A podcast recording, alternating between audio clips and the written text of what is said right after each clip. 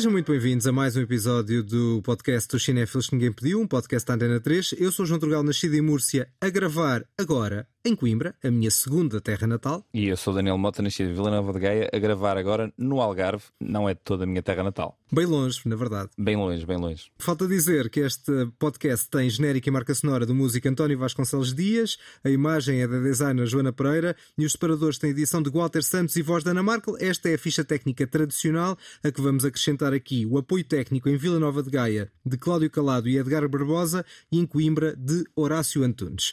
Vamos ter um filme novo e é um dos mais aguardados do ano. A novidade que ninguém pediu.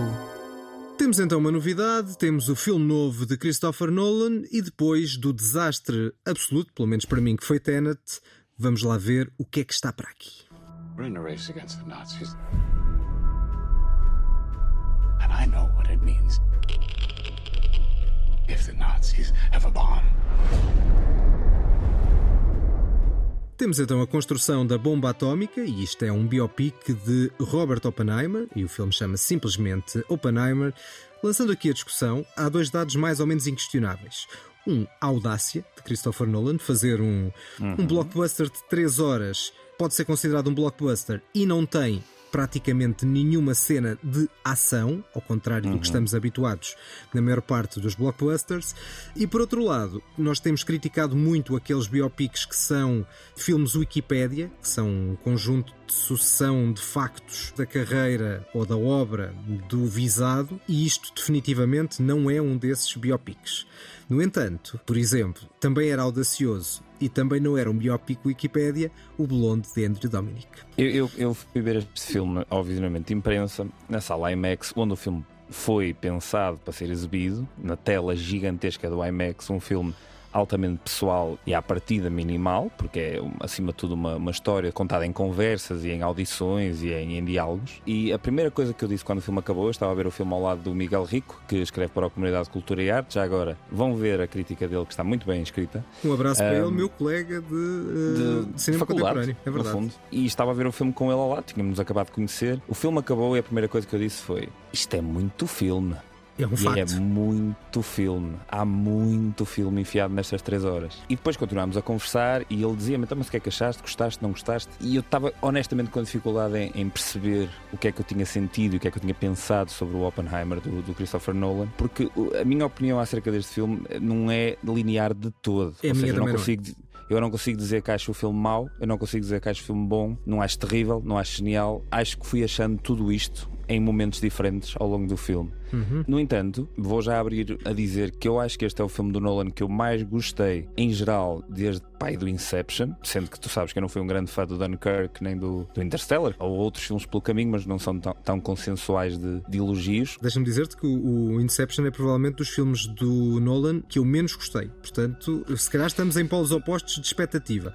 Mas eu estou um pouco desiludido por ter lançado esta, esta boca do Blonde e estava à espera de uma reação mais catártica da tua parte. Não, porque há tanto para mim de interessante e de fascinante neste filme, na sua execução, na sua intenção, um, no que está atrás, no que está à frente das câmaras, na promoção. Há tanto para mim de interessante neste filme que me custa estar aqui a, a chamar outros, outros biopics que também são experimentalistas na forma mas não na execução e na, nas coisas que este filme para mim se torna diferenciado e, e, especial, quer se goste, quer não. Isto é uma coisa que eu vou dizer muitas vezes. Não, eu, eu... Quer se goste, quer não, este filme é impossível ficar indiferente deste filme. Eu também acho. Mas isso também achava no caso do Blonde. Mas, mas eu fiquei um filme... bastante indiferente ao Blonde. Mas eu não. Acho que o Blonde foi ultrajante. E tendo essa expectativa de que o reagisses logo, insultando-me, quando eu fiz essa comparação com o Blonde, eu iria deixar logo claro que este filme, embora possa ter alguns artifícios em comum com o Blonde, é muito melhor filme e há muito mais cinema aqui do que no Blonde. Sim, uh, acho que há um, há um sentido de vazio e de provocação gratuita no Blonde que não existe, evidentemente, aqui. Mas, se calhar, até começando pelos dados que eu acho menos interessantes e, se calhar, esses artifícios que há em comum neste biopic de 3 horas, de facto, são hum. 3 horas em volta de Oppenheimer, há muita coisa aqui que eu não gosto, que é um, um, um lado artificioso e exibicionista de uma montagem que é muito estriónica, numa música que está lá em quase todos os momentos, e há momentos em que não está, e nesses momentos em que não está, ou em que o filme é tendencialmente mais silencioso é provavelmente quando mais ganha, mas já lá vamos. E no caso da música, felizmente não temos aqui Hans Zimmer, repete Ludwig Göransson depois de Tenet, e nesse aspecto ainda bem, porque se calhar, apesar de tudo, há um lado carregado que existe muito no filme, na música, mas se calhar se fosse o Hans Zimmer, o lado pronunciado da música se calhar ainda era mais significativo. Em certos saltos no tempo, que não sei a uma dada altura se não serão excessivos, e em particular na fotografia. Eu não vejo nenhuma lógica no preto e branco. Pois, à partida, eh, interessa já agora falar aqui de uma curiosidade, que é, em termos técnicos, os filmes do Nolan têm sempre alguma coisa que chamam a atenção. Isto não é uma novidade, ele é um realizador que a cada filme traz uma inovação tecnológica, ou outro realizador, também ele inglês, que dentro de Hollywood a cada filme trazia uma inovação tecnológica. Hoje em dia olhamos para ele como um dos grandes criadores de todos os tempos, chamava-se Stanley Kubrick. O Nolan e o Kubrick estão em polos opostos de muita coisa, mas ambos são autores, e novamente digo, quer se goste, quer não. Quanto a haver lógica ou não haver lógica no preto e branco, eu acho que antes de preto e branco ou cores, ou seja o que for, há um lado deste filme que me, continuamente me fazia confusão. Eu acho que há uma espécie de uma negação completa de linguagem cinematográfica ao longo do filme uhum. uh, em favor de uma utilização contínua, a dada altura quase opressiva, de planos fechados de caras. Quando nós conseguimos eh, ver algumas entrevistas com o diretor de fotografia, que é o Hoyt van Hoytema, ele fala acerca de como a cara tornou-se a paisagem neste filme e como de repente filma caras naquele ecrã gigante IMAX. Foi um bocado a forma que eles encontraram para tornar este filme real e, e esse ponto de vista que é supostamente subjetivo nas sequências a cores. E depois nas sequências a preto e branco, supostamente estamos aqui a lidar com um ponto de vista objetivo do Louis Strauss, a personagem interpretada por um exemplar Robert Downey Jr., que é um excelente ator uhum. uh, e não é novidade para ninguém. E é uma das minhas uh, personagens do filme. É a personagem do filme para mim, ou seja, a personagem no sentido em que o Killian Murphy está excelente, eu acho que se este filme não tivesse os atores que tem, era um desastre completo. Uhum. E é uma construção boa de personagem, mas é isso, é é uma construção que está subjugada a uma quantidade inacreditável de artifícios para tornar um filme que podia ser um biopic de Wikipédia numa espécie de uma experiência sensória que está continuamente a assaltar-nos tudo e mais alguma coisa. De repente vira para preto e branco, de repente a música está aos berros e de repente não há som nenhum e de repente há uma explosão e de repente há cores e de repente no início, quando nós estamos a tentar perceber a personagem do Oppenheimer, ele é assaltado por visões abstratas, coisa que o Nolan nunca tinha feito e de repente aqui faz com recursos sonoros também muito muito agressivos. Sim, mas por é isso... muito, muito agressivo. Sim, mas por isso é que o preto e branco, não tendo uma lógica de, de flashback ou flash forward, porque o filme tem pelo menos três momentos temporais sim, muito sim, vincados, sim, o próprio Nolan justificou isto como uma diferença entre o que é objetivo e o que é subjetivo. Mas convenhamos, todo o filme tem uma enorme subjetividade. e não claro. creio que seja só aquela cena, digamos que não, não é para revelar muito, mas é, tem a ver quase como um clímax entre este braço de ferro entre duas personagens que estão aqui. Que não é só entre essas duas personagens, é num sentido da América e da América macartista e da perseguição uh, a todos aqueles que tinham simpatias reais ou imaginárias com o Partido Comunista ou com o ideal comunista. Portanto, eu acho que não há nenhuma justificação narrativa sensorial sequer para esse lado. Um dos lados mais interessantes do filme, parece-me, é uma lógica de reflexão que Nolan faz muito, já fez no passado também, nomeadamente no Interstellar, sobre os limites e a responsabilidade ética de um cientista que está neste certo. You are the man who gave them the power to destroy themselves. And the world is not prepared que está de facto a, a ideia do, do, papel do cientista, até que ponto é que o cientista é um executante, de alguma forma está a contribuir para os avanços do mundo. O problema é quando esses avanços do mundo e da humanidade não são propriamente avanços, mas são um conjunto de perversidades. E, obviamente, quando se trata de energia nuclear, esse é, evidentemente, um dos aspectos fulcrais. Sim, este filme é baseado no, num livro chamado American Prometheus, de Kai Bird e Martin Sherwin, que é um, um, livro de mais de mil páginas que ganhou o prémio Pulitzer, que apresenta em grande detalhe a vida do, do J. Robert Oppenheimer, que é no filme é o Opie. Eu acho, eu acho muito interessante a escolha de título da biografia, mais interessante até que o título Oppenheimer, que eu acho profundamente básico. O American Prometheus diz-nos diz logo alguma coisa. Na mitologia é o Deus que trouxe o fogo para a humanidade.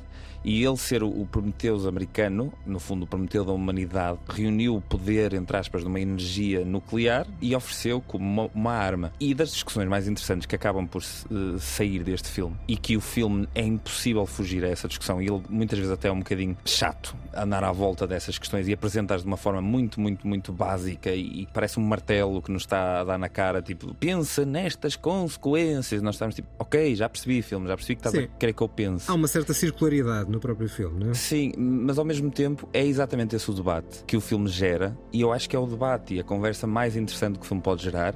E eu não consigo deixar de dar valor ao facto do Nolan, por muito que seja para muita gente um realizador básico, que transforma tudo na mesma coisa e que trata tudo da mesma maneira, mas de repente esta conversa, por causa deste filme que vai chegar a muita gente e que vai provocar reações em muita gente, esta conversa vai chegar a um público muito mais alargado por causa da forma como o filme é feito. Mas esse debate é, é extremamente interessante e a verdade é essa. Dada a altura, nós percebemos que o Oppenheimer cria isto quase como uma espécie de fetiche, quase como uma espécie de porque eu consigo. A motivação moral existe antes de, mas a partir do momento em que ele consegue cumprir o desafio intelectual de criar uma bomba atómica, ele imediatamente, e aquilo é algo que o próprio Oppenheimer dizia, percebe a extensão onde foi, onde chegou, começa a ter visões e de repente há uma cena que eu acho que é das cenas, dentro das cenas exageradas em termos sonoros, acho que aquela cena na, na sala, não é uma sala de aula, mas é naquele auditório em que de repente começamos a ver toda a pele das pessoas a a levantar e etc. Essa cena para mim é das cenas mais, mais fortes. E depois, quando ele sai dessa sala, ele vê alguém a vomitar. E aquilo são tudo coisas que, que são descritas que aconteceram de facto. Ou seja, a seguir ao teste ou seja, até ali aquilo era fantasia. Eles não sabiam o que, é que ia acontecer de tal modo que eles, aquilo até podia ter acabado com o mundo, não é? E se calhar acabou mesmo. Que é esse. Pronto, é, calhar, é um bocado de spoiler. Dizer, toda a gente sabe o que aconteceu, não é? Sim, mas é, é, o que eu quero dizer é tipo, o ponto final do filme é um bocado. Será que esta descoberta acabou com a humanidade, de certo, certo. modo? Porque a verdade é que é um antes e um depois deste momento que o filme uh, apresenta. E nós hoje em dia estamos a viver uma altura em que o filme é muito atempado, sai numa altura muito desafiante e não, não foge das questões difíceis. O problema, para mim, é que essa, essa reflexão surge muito focada, talvez, na última hora, que eu acho que é a parte mais interessante do filme. Uh, embora lá está, mesmo essa última hora que é mais interessante, tenha aqui a colar alguns momentos menos felizes.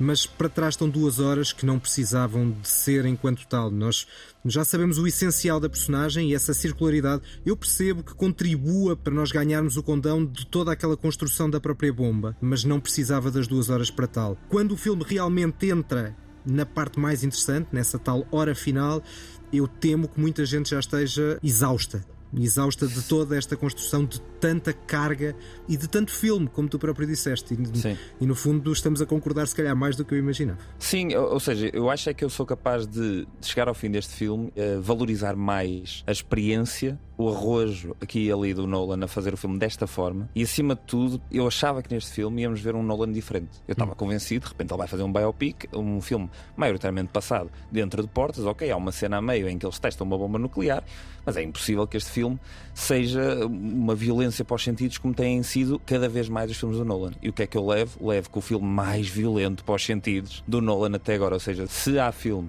para mim, que define o Nolan como autor, é este. Está perfeitamente coerente na linguagem que o Nolan criou.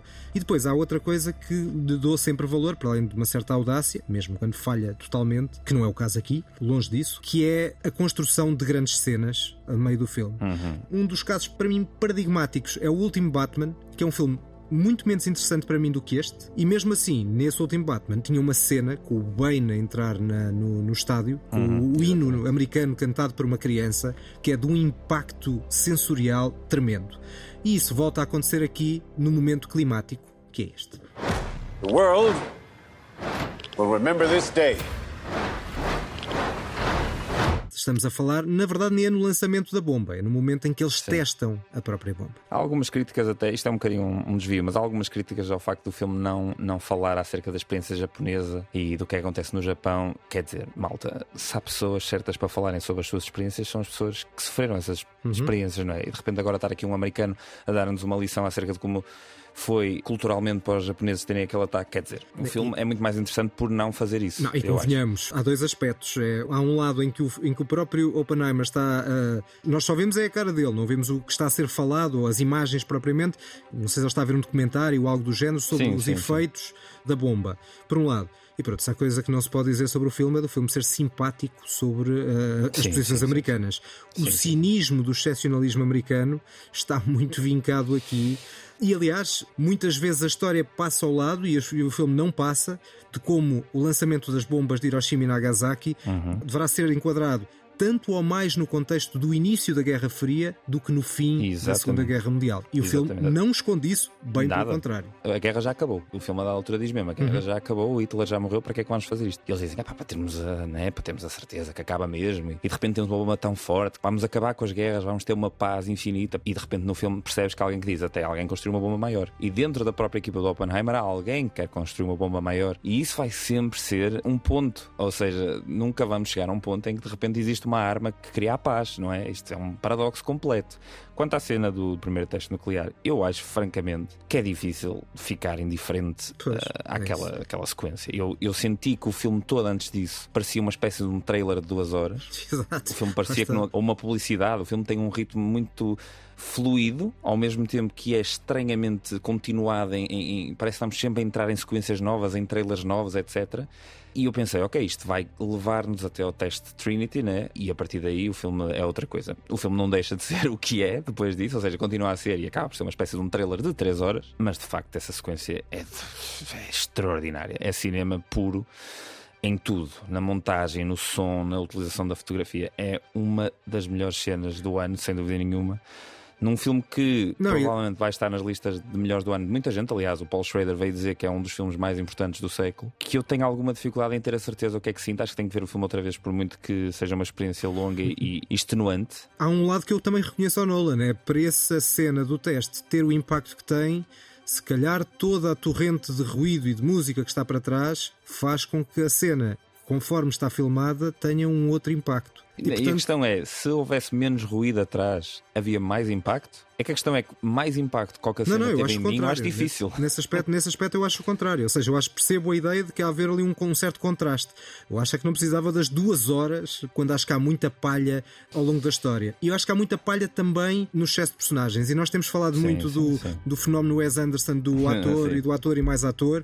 E acho aqui que isso acontece muitas vezes. É personagens e é pessoas reais, no sentido, olha o Niels Bohr, olha o Kennedy referido. Nesse Sim. nem, nem aparece. Sim, este filme tem esse lado, ainda para mais, eu, eu comentei contigo que era bom saber um bocadinho da história e um bocadinho das pessoas que rodeiam este acontecimento histórico, porque o filme não tem qualquer tipo de, de- de perdão, né? Se tu vais ver este filme e não sabes nada do que aconteceu, vais sair de lá sem saber nada do que aconteceu. Sabes que houve uma bomba que explodiu, que houve um julgamento, mas ficas um bocado perdido. Sim, ficas, mas acho que vais, vais captando o essencial. O que não deves captar, provavelmente, eu acho, é o excesso de teia que se cria ali. E lá está. Tenho algumas dúvidas se não é quase uma teia para o ator A, B ou C aparecer. E depois já há o mesmo efeito que acho nós que dizíamos do Wes Anderson, que é olha a Florence Pugh, olha o Casey Affleck, olha o Kenneth Branagh, olha o Gary Oldman. E a propósito, a Sim, cena mas- do Gary Oldman para mim é a pior do filme. É a pior do filme, mas também é muito importante, porque o que acontece ali é a América naquela altura. Ou seja, É. aquela cena, por muito que eu também ache dispensável. Mas é manipulação extrema. Talvez, mas o que é que não é neste filme? Está bem, mas lá está, mas o, o filme já tem a mensagem que já está muito marcada.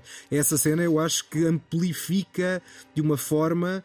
Pá, eu sou, não sou suspeito de ser eh, apoiante da América e Yankees Forever, longe disso. Portanto, mesmo isso acho que me chocou pelo excesso. É o que dá a fazer um filme sobre um, um, digamos, um ícone que caiu em desgraça, mas um ícone americano, e o filme é feito por um inglês e protagonizado por um irlandês. Certo, é e depois verdade. a maior parte do elenco não é americano. Eu acho muito engraçado ver esta, este, este filme com uma simbologia e com uma elegia à América tão grande, porque podia-se entender este filme assim. Este gajo, de facto. Mas o filme é bastante cínico. Cínico, não cínico, mas se calhar hum, é como disseste há pouco. É um filme que não é nada perdulário, com uma certa mitomania americana, e enfim, acaba por ser das coisas que torna o filme mais interessante. Sendo que lá está, a coisa que mais me chateou nessas primeiras duas horas, que depois continua para a última hora, é essa negação da linguagem cinematográfica. Não há um plano contrapicado, nem um plano picado para representar diferenciações de poder numa certa cena. Todas as cenas são filmadas com uma cara de um, a cara do outro, lento, travelling a aproximar, Muito lento travelling a- é muito repetitiva a forma, e eu pergunto-me se a forma é repetitiva para na edição poder haver uma manipulação maior de momentos, e eu acho que essa manipulação está bastante bem conseguida. Não acho que o filme me desoriente com a forma como salta para trás e para a frente no tempo, o que é muito difícil de fazer. Certo. E acho, por exemplo, que em termos de ritmo é muito mais bem conseguido que o Tenet. Muito mais bem conseguido que o próprio Dunkirk para mim, mas lá está. Eu vi o Dunkirk Aí com já tenho dúvidas. menos atenção e menos amor que tu, Acho o Dunkirk mas até muito com Dark eficaz. Knight Rises, até com o próprio Interstellar, tiveram ali todos esses filmes para mim, tiveram ali momentos em que me quebraram e o que é que está a acontecer desta forma? De repente parece andar rápido demais. E este filme mantém um- uma consistência rítmica interessante. E depois na banda sonora há momentos que eu acho soberbos, mas é uma espécie de um musical este filme. A dada altura não há nenhuma cena sem música e parece uma, ópera, uma opereta falada. E alta. Mas isso, música e música. Estavas à espera que fosse baixo. Este ia ser o Quiet Movie. O Quiet cinema. Place do- Imagina o Quiet Nolan. Place do Nolan. Christopher Nolan agora fazia um, um art house. Mas isto é graça. o art house do Nolan. Sim, é verdade. Só que não é slow, nem, Não, não, não, nem, nem quiet. Tem- mas Não. tem um bocadinho uma certa, um certo ódio gratuito ao facto do Nolan ter uma tendência para ser popular. Ou seja, esta ideia de que ele é o Tarkovsky para totós, que é uma frase que eu já ouvi acerca do Nolan e do Interstellar. É pá, gente, se calhar se descessem do vosso poleiro de snobismo, eh, se calhar aprendiam umas coisas giras eh, acerca do que é que é cinema. E o cinema pode ser muita coisa e não tem que ser só para quem leu 300 mil livros, nem tem que ser só para quem não gosta de ler. O cinema é para toda a gente. E o Nolan pega numa experiência que podia ser profundamente eh, densa e difícil e procura entreter. E Só- que mal é que isso tem? Não há mal nenhum. Só dizer que no meio de algumas personagens um pouco unidimensionais, já falaste há bocado do Robert Downey Jr., do Louis Strauss, que é talvez uma das melhores personagens, mas também acho graça à personagem deste senhor. Are we saying there's a chance that when we push that button, we destroy the world? Chances are near zero. Near zero.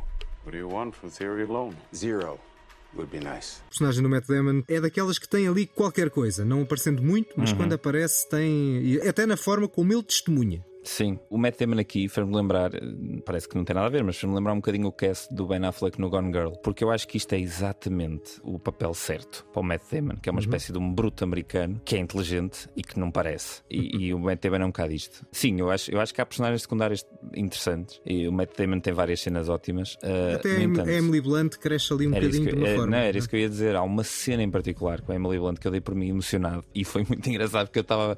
A cena estava a acontecer, eu estava dizendo: porquê é que eu estou emocionado?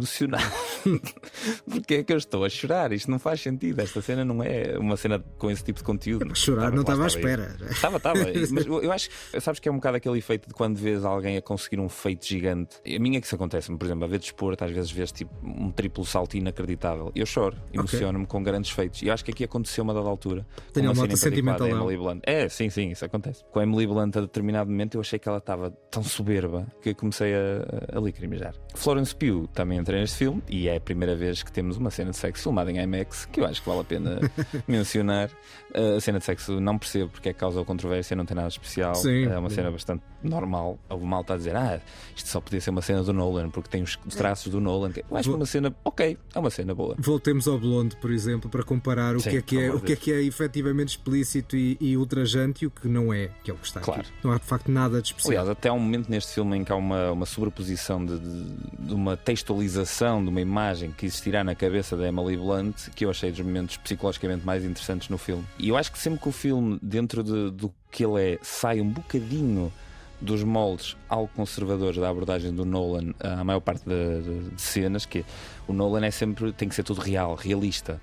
E de repente há aqui duas ou três cenas no filme em que há um abstracionismo e acho que são das cenas mais interessantes, nomeadamente essa cena no, na sala pequena onde se passa a maior parte do filme, em que aparece a Florence Pugh do nada e essa cena eu achei bastante, bastante forte. A conversa já vai longa e precisamos da nota. Epá, no fim, para mim é um bocado difícil jogar este filme, para além do que é a, forma dele e do que é este esforço do Nolan de tentar contar esta história de uma forma autoral, com tudo o que se gosta e só odeia nele. A verdade é que está tudo aqui, de, de tudo o que nós gostamos ou não gostamos. Está exagerado, está filtrado através da lente muito própria do Nolan, que sabe, acima de tudo, monumentalizar a iconografia de uma forma que acho que nunca foi ultrapassada na história do cinema. Essa monumentalização vai impressionar muita gente e vai suscitar debates, interesses, vai chamar a atenção e vai criar ódios a torto e direito. E isto será sempre indissociável do que o Nolan tem feito. Uh, ele é cada vez mais um martelo narrativo, um martelo pneumático de sensações e de emoções. Eu racionalmente fico muitas vezes indiferente, mas o meu corpo não consegue fica. ficar indiferente. Uh, a verdade é que ele é inovador e definitivamente é intencional tudo isto da parte dele. E este filme é a prova mais evidente dessa, dessa intenção. É um biopic, um género cinematográfico essencialmente morto, que aqui leva com um desfibrilhador a 300 milhões de volts. E é isso. É isso que o Nolan representa, quer se goste, quer não. Há um cinema antes e há um cinema depois de existir o Christopher Nolan. Anota, no fim deste discurso. Uh, fizeste, para aí, um 7 em 10. fizeste para aí um discurso, parecia Epá, dei o meu melhor. Parecia o próprio Oppenheimer, não é? A discursar perante a, perante a audiência.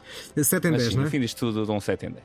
Muito bem, eu dou um bocadinho menos, mas, eh, mas lá está. Há, há uma pretensão muito desmedida, mas, mas também acho que o filme não é ignorável. O Tenet provavelmente também não era ignorável, mas para mim era uma desgraça. Este está longe de ser, há muita coisa boa e acho que o final acaba por equacionar o que mais interessa. Pena muitas vezes o excesso de ideias de Nolan, que volta a estar aqui de forma muito vincada. Eu dou um 6 em 10. Temos, eh, é um filme que, lá está, vai criar amores, ódios e, curiosamente, nós acabamos por estar mais ou menos a meio e fica Sim. aqui uma nota de 6,5 em 10 para o filme de Christopher Nolan, Oppenheimer. Vamos para a segunda parte e se já tivemos uma lista com nomes femininos, desta vez temos uma lista com nomes masculinos. A lista que ninguém pediu. Estamos na máquina do tempo, entramos no DeLorean. O que aconteceu foi que Daniel Mota está em Vila Nova de Gaia e eu estou em Lisboa. Sim, e isto é um episódio eh, que não só percorreu vários pontos do país, como várias num período temporal diferente. Somos muito sofisticados aqui no Cinef. Exatamente, estamos a modificar o tempo, tal como o cinema também muitas vezes modifica o tempo. Muito bem, João. Ora, nesta lista temos filmes com nomes masculinos no título. Não necessariamente só o título seja o nome de um homem, pode ser um Senão título. estávamos bem tramados. É o que acontece com Oppenheimer, mas não é o que acontece, curiosamente, com nenhuma das minhas três escolhas. Eh, as minhas três escolhas, eh, uma delas tem uma palavra para além do nome. Ah, não, o meu, nenhuma delas é só o nome. tem o nome, mas depois tem outras coisas. Clássico. Bom, vamos à tua primeira escolha. A minha primeira escolha é um dos filmes mais recentes de um grande mestre de- do terror. She's my retainer. Deal's off. You're gonna have to eat this one. You know I'll kill you. Go fuck yourself. Take your seat, Joe. Dottie, go get your stuff. Dottie, stay where you are. This will Dottie, go get your stuff. O regresso de um dos mestres do terror. Este senhor, já com uma certa idade agora, eh, quando era mais novo, fez o, o primeiro filme de terror a ser nomeado a melhor filme, que é O Exorcista. Ah, o Friedkin. Exatamente. Isto é um dos filmes mais recentes do William Friedkin. Pois, eu nem sabia que o William Friedkin ainda andava a fazer eh, cinema. Vê lá tu. Para teres uma noção, eu antes de ter escolhido este, este filme aqui para a lista, eu achava que este era o, filme, o último filme do William Friedkin, mas entretanto, pelo visto, ele tem um filme em 2016 que eu não vi. Estava a dizer que não sabia que ele ainda fazia cinema, se calhar já não faz, não é? Fez nesta altura. Fez, este filme é 2011, não é? Mas mesmo assim já tem 12 anos, mas não é assim um filme tão antigo. Este filme que se chama Killer Joe e basicamente no meio de todo um período conhecido como a McConaissance, que foi quando o, o Matthew McConaughey eh, voltou a aparecer na ribalta das grandes performances, que depois o levaram ao, ao Oscar pelo Dallas Buyers Club. Ele teve aqui na série True Detective, na minha opinião, o seu expoente máximo. Ele faz de Joe um detetive que tem um pequenito trabalho à parte, que é matar pessoas por dinheiro. Coisa digna de boa gente, como a gente sabe. Ah, um bom isto- mercenário. portanto. Sim, mas isso fica melhor. Ele depois é contratado pelo Emil Hirsch, muito conhecido pelo Into the Wild, esse filme que marcou uma geração, digamos assim. É contratado pelo Emil Hirsch para matar a própria mãe do Emil Hirsch, para eles receberem o dinheiro do seguro. Imaginem, isto ainda fica pior. O filme vai continuando, continuando, continuando a ser um filme que Mas pior não em qualidade, não é? não, não, não, não, não, nada. O filme é só um grande mergulho na podridão de uma certa zona dos Estados Unidos e, de- e da podridão humana. O argumento é de Tracy Letts e é baseado na peça de teatro da sua autoria, a primeira peça que fez antes de ter tido o seu grande sucesso, que também já foi adaptada a cinema, que é o August Osage County. Para mim é um belo filme esse. Sim, sim, sim, sim. E este, e este também, é, a verdade é que este aqui segue, analisa o mesmo tipo de extrato populacional dos Estados Unidos, sendo um filme completamente diferente, muito mais violento e particularmente culmina num- numa cena tremendamente violenta que, na verdade, provocou alguma controvérsia, não só por existir, como dentro da própria, do próprio lançamento do filme.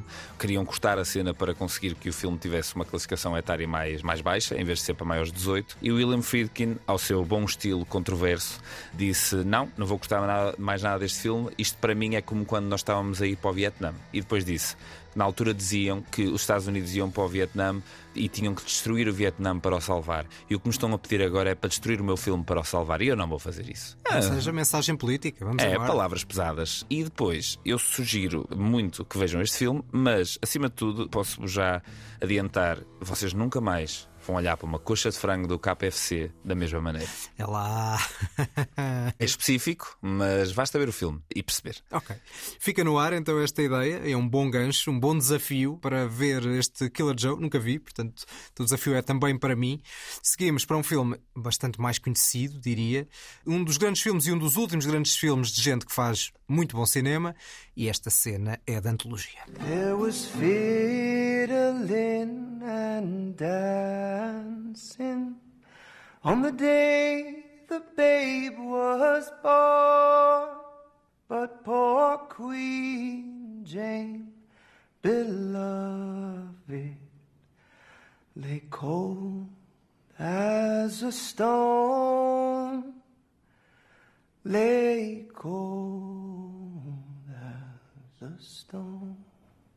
I don't see a lot of money here. É pá, João, eu temo que este certo seja demasiado spoiler para eu poder aceitar. Mais ou menos. É que ainda para mais tu roubaste desta cena do, do grande momento. Eu sei que não funciona, silêncio em rádio não funciona, mas o grande momento desta conversa é o tempo que demora entre o fim da performance incrível é do. Oscar Isaac e a resposta. Percebo a ideia que estás a dizer de ser um bocado spoiler, porque consegue conjugar dois momentos ao mesmo tempo, que é um arrepio, porque a, a performance é, é- a música é muito bonita e ele canta de forma inacreditável, e depois vem a parte do humor que os irmãos Coen sempre têm. Lá está. É o Ethan e o Joel, como nós dissemos no Exatamente. último episódio. É um de cada lado. Ou seja, é isso mesmo, ou seja, é esse lado, e lá está, se calhar aqui o lado do Joel já estava mais, eh, Mais marcado. vincado. Porque este é talvez o filme em que, para mim, é o último grande filme dos irmãos Coen. Convém dizeres o título. Exato. Chama-se propósito Lewin Davis. É que fiz adivinhar, não é? Portanto, quem, Sim, quem sim, falhou foste tu. sim, sim. Uh, Inside Lewin Davis, no título original. Talvez o lado em que o Joel está aqui a, a dar um lado mais sentimental, mais uh, Uhum. uh, de maior sensibilidade, porque isto é uma história de um loser, no momento das grandes estrelas folk, só que o nosso Lewin Davis é tudo menos uma estrela. Uh, é alguém a quem tudo acontece e de mau. Lá está, só que os irmãos Coen podiam fazer isto num tom pesado, carregado, eh, melodramático e nunca o fazem. Ou seja, fazem sempre com aquela carga eh, mais divertida de, um determinado, de uma determinada forma, um humor negro muito vincado. Aqui, com uma carga lá está mais densa, porque é embalada por este fatalismo, pela melancolia da música folk, ao mesmo tempo que vai tendo cenas de antologia, esta é uma delas, mas há outra num jantar com uma figura rocambolesca de um gato. Nós estamos a ouvir ao mesmo tempo, enquanto estamos a falar, Kerry Mulligan e o Justin Timberlake num dueto, uma improvável parelha folk que também está aqui, e Kerry Mulligan a cantar novamente depois do Shame, portanto, Sim. excelente voz também, a propósito de grandes nomes do cinema que cantam bastante bem, e é um belíssimo filme. Acho que é realmente o último grande filme dos irmãos Coen. Sim, há dois filmes dos irmãos Coen que têm o, folk como pano de fundo e como quase tema. E, e o folk eh, também tem origem na, na literatura e não necessariamente na, na música. Este e o Irmão Onde Estás, que é um filme anterior dos irmãos Coen, 2000, eh, são dois filmes que têm este lado do sul e do folk tudo junto e são muito interessantes. Este filme, para mim, também foi a primeira vez que eu me lembro de ter visto e ter reparado num, num senhor que, entretanto, eu acho um, um ator extraordinário, já aqui falámos dele várias vezes, que é o Adam Driver. E o próprio Oscar Isaac, que era muito pouco conhecido até aqui. Sim, ele tinha feito uma outra coisa que eu lembro-me de já conhecer, ou seja, quando vi este filme ele não me era um estranho, mas eh, este filme exige dele um lado, lá está, o lado melancólico, o lado dele parecer um loser, ainda para mais é difícil fazer uma pessoa como o Oscar Isaac, que é um homem, pronto, geralmente apreciado pelo público, e ele já tinha feito algumas coisas assim, ele já tinha entrado no Drive, ele já tinha feito o Sucker Punch, que é um filme do Zack Snyder, já tinha feito assim uma série de coisas que eu já tinha reparado nele mas aqui de repente ele tem um papel. E acho que é o filme onde ele, onde ele se, se revela como estrela. E a verdade é que de repente ele torna-se um ator completíssimo, porque ele de facto tem esta capacidade não só de tocar bem guitarra, porque é ele também que está a tocar, como de cantar. E o Oscar Isaac é um senhor. O que eu discordo é de dizeres que só este e o, o Brother Where Art é que são os filmes dos irmãos Coen que falam dessa, de uma certo lado folk ou do interior norte-americano, porque isso é no fundo o clássico. Não, do- o interior norte-americano está lá sempre. Eu falo mesmo na parte musical. Mas o, no filme dos Irmãos de Metralha, que é o, o Brother Where Sim, sim, sim, Ela sim, tá- sim. Já não lembrava que ela estava assim de forma tão vincada. Eu acho que não está tão É mais vincada como country, é, neste. mais- não é? é menos folk, é mais country, mas sim, mas a parte são os dois filmes que têm conexões musicais mais evidentes e pronto, e as duas referem-se a uma tradição musical marcadamente americana, mas são filmes muito diferentes. Sim, o, o O Brother Where Are Thou é uma espécie de uma adaptação do, do, da Odisseia Ah, e ao mesmo tempo é isso, é o filme dos Irmãos Metralha. A Odisseia dos Irmãos Metralha. Exatamente. É uma, um É um mashup. mashup. um, um- um título muito melhor do que Irmão de Estás. Sim, sem dúvida. Bom, seguimos para a tua segunda escolha. A minha segunda escolha é um filme biográfico como eu nunca vi mais nenhum. 手紙は読んだなはいいいな君たち3人は生き残るんだでも覚悟はできてますいや手紙にはっきり書いたように総監にもしものことがあってはならない君たちの任務は総監を無事にお返しすることなんだこれは我々の決めたことだ Para já só dizer que depois de Killer Joe estava à espera que trouxesses Nicolas Cage. Podia ter trazido o jogo, de facto, do Nicolas Cage, mas não. Resolvi trazer aqui mais um filme não tão conhecido assim. Pela língua, uh, isto era japonês? A língua é japonesa, mas o filme é americano. Ou melhor, o filme é realizado por um americano. Mas é, é difícil falar do filme sem estar aqui a revelar que filme é que é, porque o filme tem uma história conturbada tanto de financiamento como depois de distribuição por causa da figura masculina sobre a qual é, é a história. O filme é o Mishima, A Life in Four Chapters, do Paul Schrader, que é uma biografia ficcionada sobre a vida do escritor japonês Yukio Mishima. O filme chama-se A Life in Four Chapters, ele não é traduzido assim para português, em português apenas se chama Mishima, porque este filme divide-se em quatro capítulos muito concisos, com estilos estéticos completamente diferentes. Há um a preto e branco, há um que é passado num estúdio, e há três desses quatro capítulos que referem diretamente três livros do Mishima, que são O Pavilhão Dourado, A Casa de Kyoko e Cavalos Selvagens. Depois, o quarto capítulo é o último dia, e é o último dia da vida do Yukio Mishima, que foi um acontecimento, foi um momento na história dele e na história do próprio Japão, porque ele comete Harakiri, e isto não é spoiler, porque pronto, é a vida real, não é? E a figura do Yukio Mishima no, no Japão é extremamente controversa, de tal forma que o filme ainda hoje nunca foi lançado no, no Japão, nunca teve uma estreia no cinema, nunca foi lançado em DVD, nada. Uh, no dia em que era suposto ser exibido no cinema, houve uma ameaça de bomba no cinema em 1985 e o filme acabou por nunca ser uh, lançado. É o filme mais experimental de longe que eu já vi do Paul Schrader. Ao mesmo tempo, é capaz de ser dos mais inacessíveis. A única coisa que eu achei que poderia talvez denunciar que filme é que era, porque eu acho que se pusessem este certo, apesar de eu conhecer o filme, eu não lá chegava. A única coisa que eu acho que poderia denunciar é a banda sonora. Portanto, fizeste aqui uma obra de particular dificuldade, não é? E era difícil escolher um certo que fosse mais fácil, porque a menos que tu estivesses familiarizado com a banda sonora do Philip Glass, que eu Não acho que é a única coisa mais, sei lá, mais comercialmente conhecida, talvez, nenhum de nós fala uma ponta de, de japonês, a menos que te dissessem lá no meio Mishima, e se calhar, isso Exato. que- se calhar lá chegavas. Mas como eu não conhecia o filme, este filme do Paul Schrader em particular, mesmo que dissessem o nome, eu não, não ia lá. A propósito de nomes de filmes com grandes figuras asiáticas, no caso não japonês, também podíamos ter escolhido o Gandhi. Sim, claro. Um- Eu nunca vi o Gandhi. Lá está, eu também não. Nunca vi o Gandhi e nunca vi o. Chaplin, que é, o, que é um filme de 90 e tal, com o Robert Downey Jr. a fazer de Charlie Chaplin. Sim, eh, e a propósito do Gandhi, eh, só aqui um pequeno parênteses, é porque o Ben Kingsley que fez de Gandhi agora vai fazer de Dali. O Dali Land acho que vai estrear, mas também não é certo ainda que vai estrear até ao final do ano. Seguimos com, depois de tu colocares um certo em japonês, eu também vou colocar um certo noutra língua que não é o inglês. Este filme ganhou o Oscar de melhor filme estrangeiro. Yeah, that is whatever. Boruch, Ato, Adonai.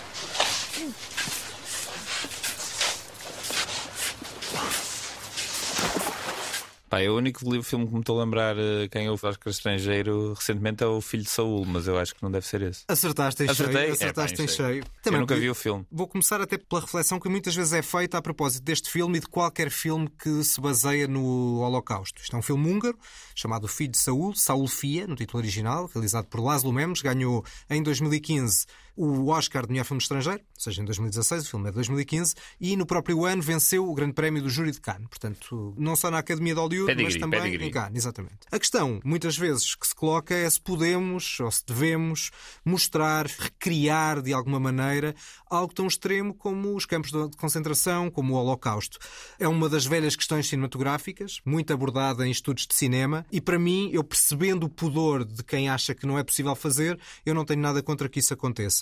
Embora não seja uma questão fechada. E gosto muito de filmes que não o fazem, que documentarizam o caso do Shoah, esse, essa grande, grande tour de force, comentário do Claude Lanzmann, de 9 horas, que aborda o Holocausto apenas e só com testemunhos nos anos 70, numa altura em que ainda muita gente estava viva, mas também gosto muito de um filme que é para nós uma obra-prima, que é a Lista de Schindler, uhum. que recria esse universo. O importante é que se faça com sensibilidade e respeito, e é definitivamente o que acontece aqui.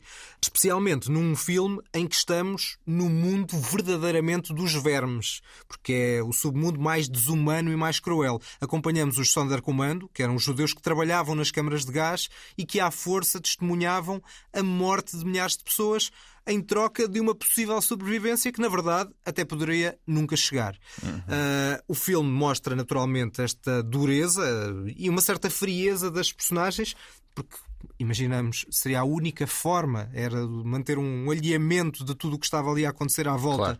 sem a nossa alma literalmente desabar. Alma essa que, por sua vez, acorda de um determinado momento deste filme, num determinada cena. O próprio título mostra algo que é verdadeiramente arrepiante, que é uma relação entre um pai e um filho naquele cenário e numa forma que não tem nada a ver, por exemplo, com A Vida é Bela, que é outro filme que também aborda esta questão. Falo com um certo pudor em termos de violência, não a mostrar de forma clara, e lá está, aí sim é importante essa sensibilidade, porque mostrar tudo e mostrar todas as imagens de uma forma bruta, aí sim eu acho que é um ultraje uhum. perante algo tão extremo como é o Holocausto, sem música, e daí estarmos a fazer esta apresentação sem música nenhuma de fundo, só há música nos créditos finais que eu propositadamente não pus a acompanhar esta conversa. É um extraordinário filme. É o outro lado da vida é bela, troca a esperança e uma certa redenção pelo surrealismo do final, de nos deixar completamente desconcertados. É um grande, grande filme, é um dos melhores filmes da última década e lá está, é possível recriar o Holocausto, ficcionar o Holocausto de uma forma muito, muito, muito, muito forte. Eu gostava de saber o que é com o Michael Haneke, que foi a pessoa que eu ouvi mais sobre esse, este, este assunto, desta impossibilidade de, de, recriar o Holocausto por questões éticas e morais, de certo modo. Gostava de saber o que é que ele acha deste filme, porque a única vez que eu ouvi a falar sobre este tema foi a falar, pronto, diretamente sobre a lista de Schindler e a dizer que achava que era impensável existir um filme como a lista de Schindler. Aliás, ele defendia que o único filme que existia sobre o Holocausto que era possível Noite ser considerado. Sim, exatamente, era Noite e Nevoeiro. Enfim, eu gostava de saber o que é que ele diz sobre isto, provavelmente ele teria a mesma opinião, porque há gente que é teimosa. E eu imagino acerca da vida é bela, então imagino, não, exato. imagino o que é que ele não achará. É que isso é curioso, porque o Lista de Schindler é zero romanceado. Tem um lado em que, ok, o Schindler é pintado um bocadinho como um herói que mesmo assim não é impoluto. Mesmo não é naquele é nada, filme sim. ele não é um herói impoluto, mas se calhar a complexidade e o temor a tornar banal aquele nível de horror é o que faz com que haja esse afastamento, haja essa, haja essa vontade de querer preservar o Holocausto como um momento que não deve ser banalizado. Eu acho que é mais esse o ponto do, de pessoas como a Anneke. Dito isto, o que não faltam são filmes sobre o Holocausto, sobre a Segunda Guerra Mundial e, enfim, de certeza absoluta, mesmo eu não tendo visto este Filho de Saul, certeza absoluta que este não é daqueles que faz com que pareça que existam heróis e, e vencidos Sim. e seja o que for. Não, e, a, e a questão é também, o Holocausto não é um caso único, é um, é um caso extremo, mas há outros casos extremos ao longo claro. da história. Ah, as mortes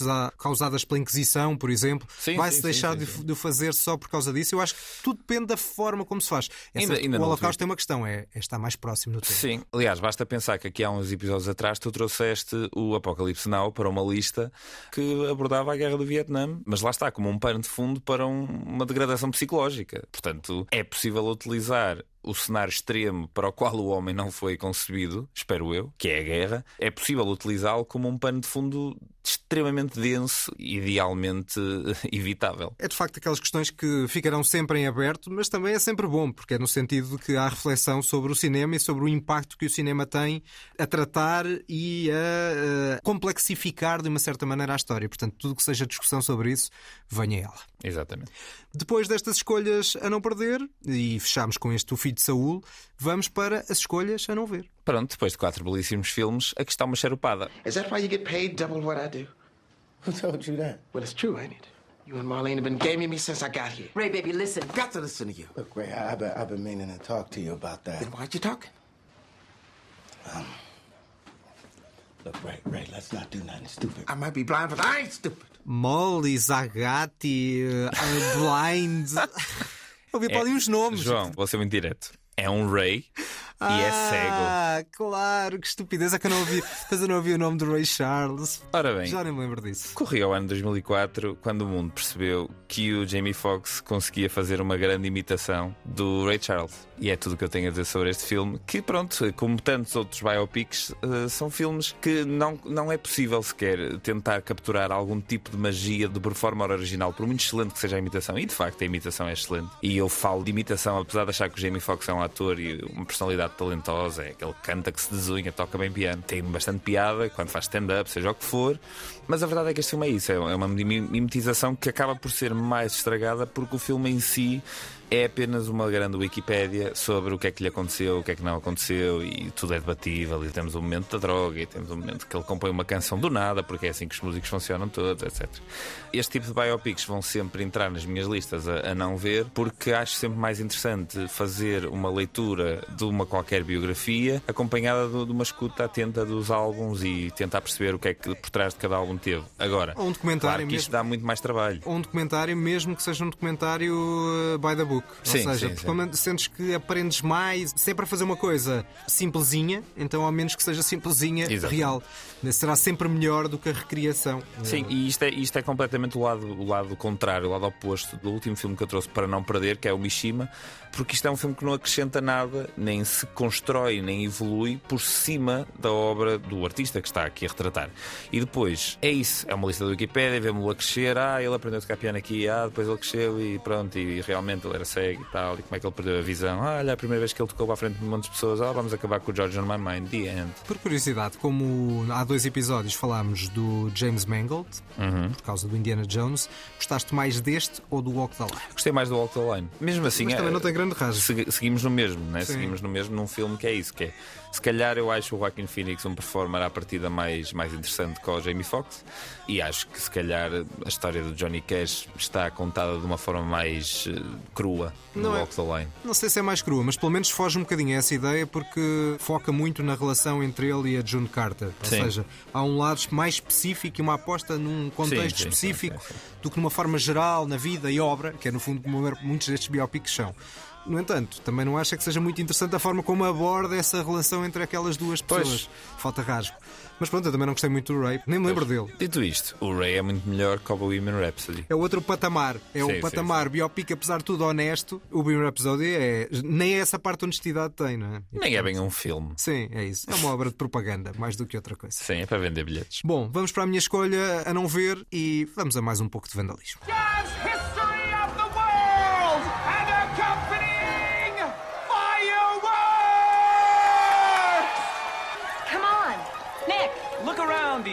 Rich girls don't marry poor boys. Ugh, she's mine. Your face is familiar. Weren't you in the 3rd Division during the war?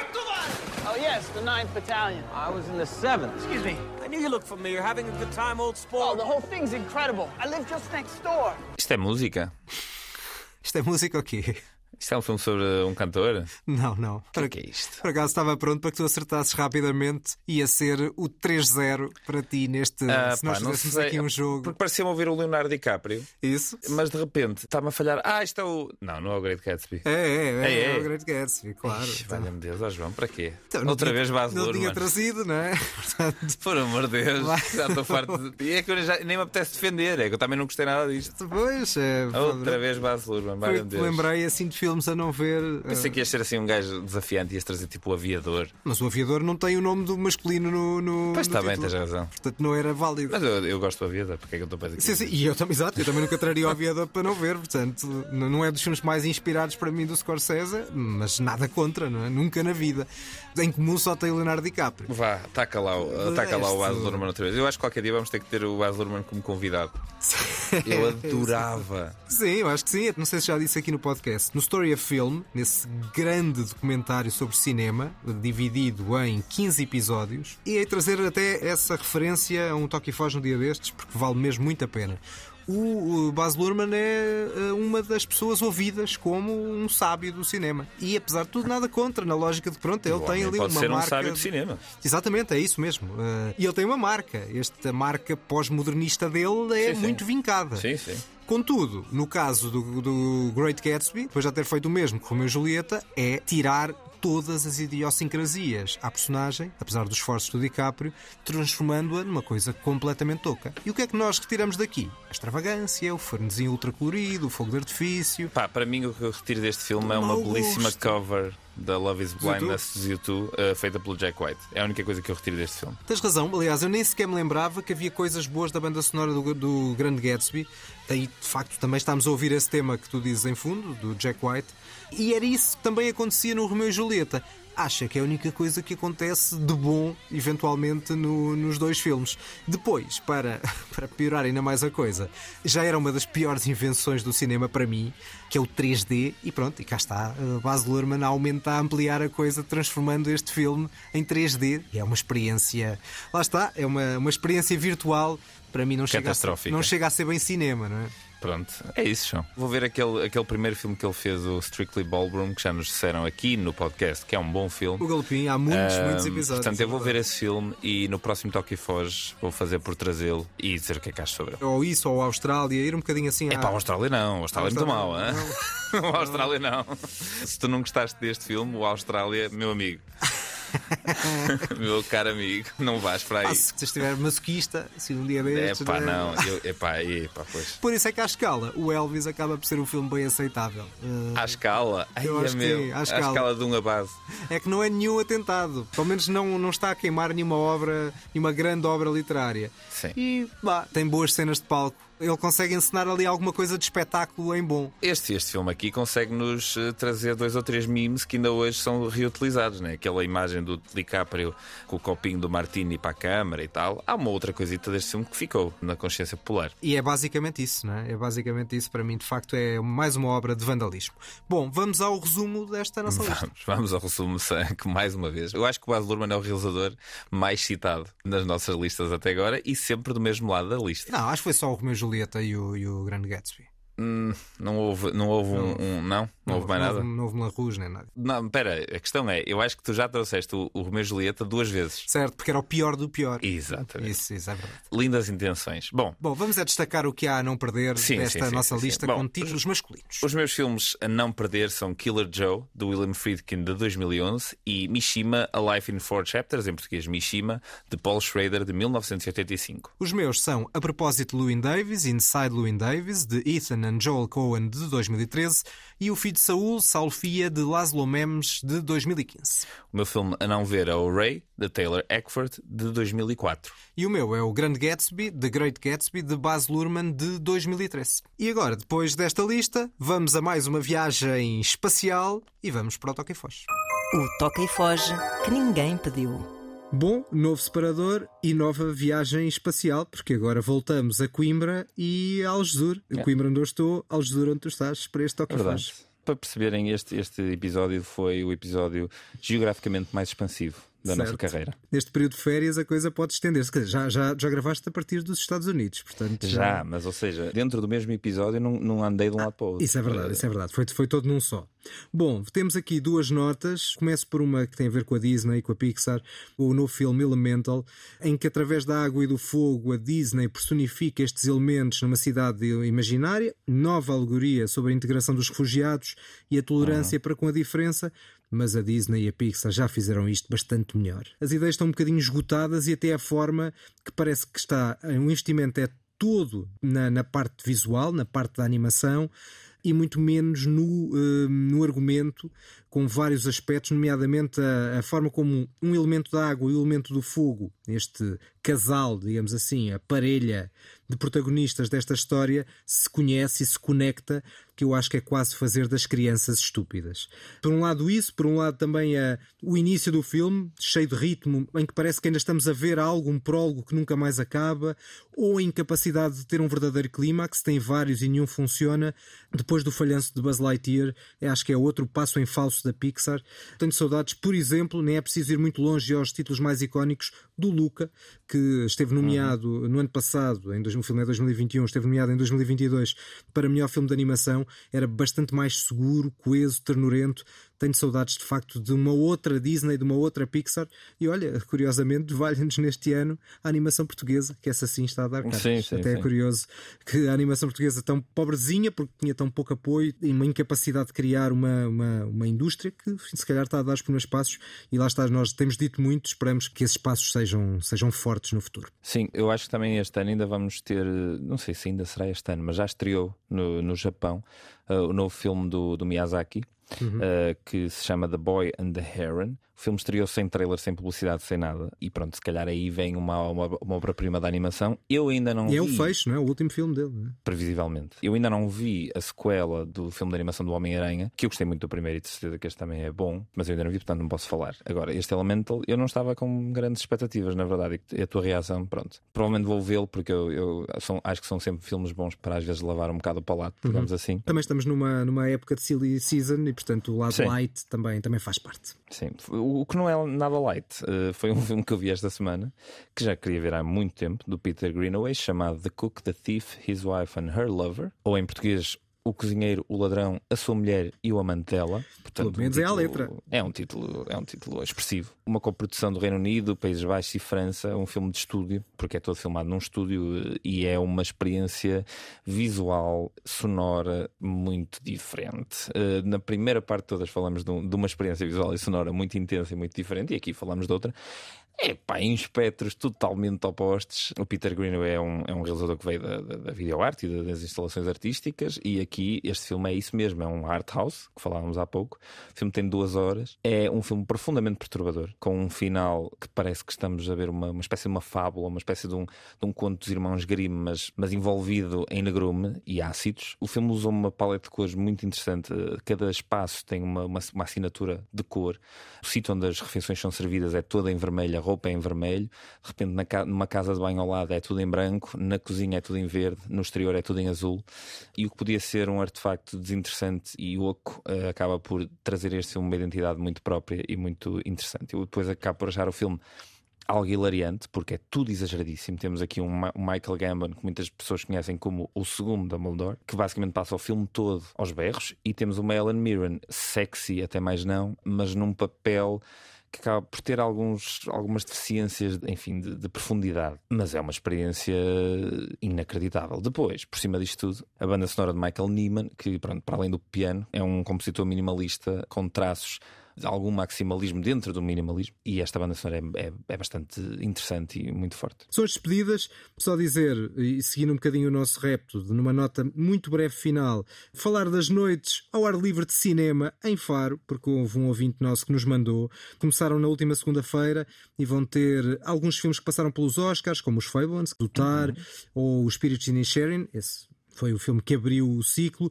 Também filmes da animação portuguesa como o Naiola ou em coprodução o Interdito a Cães e Italianos, ou os filmes nomeados para o Oscar Melhor Filme Estrangeiro como A Quiet Girl e O Closer. São vários filmes até final de agosto no claustro do Museu Municipal de Faro, portanto se andarem pelo Algarve é sempre uma boa hipótese de ver cinema de uma outra maneira fora da sala.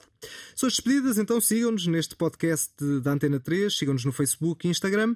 Voltamos no próximo episódio, que nestes meses de verão é só daqui a duas semanas, e aí sim falaremos de outro dos filmes do momento, a Barbie. Entretanto, deixar-vos com uma frase que basicamente encapsula tudo que para mim é o Oppenheimer. A dada altura, o Matt Damon diz: How about this is the most important thing to happen in the history of the fucking world?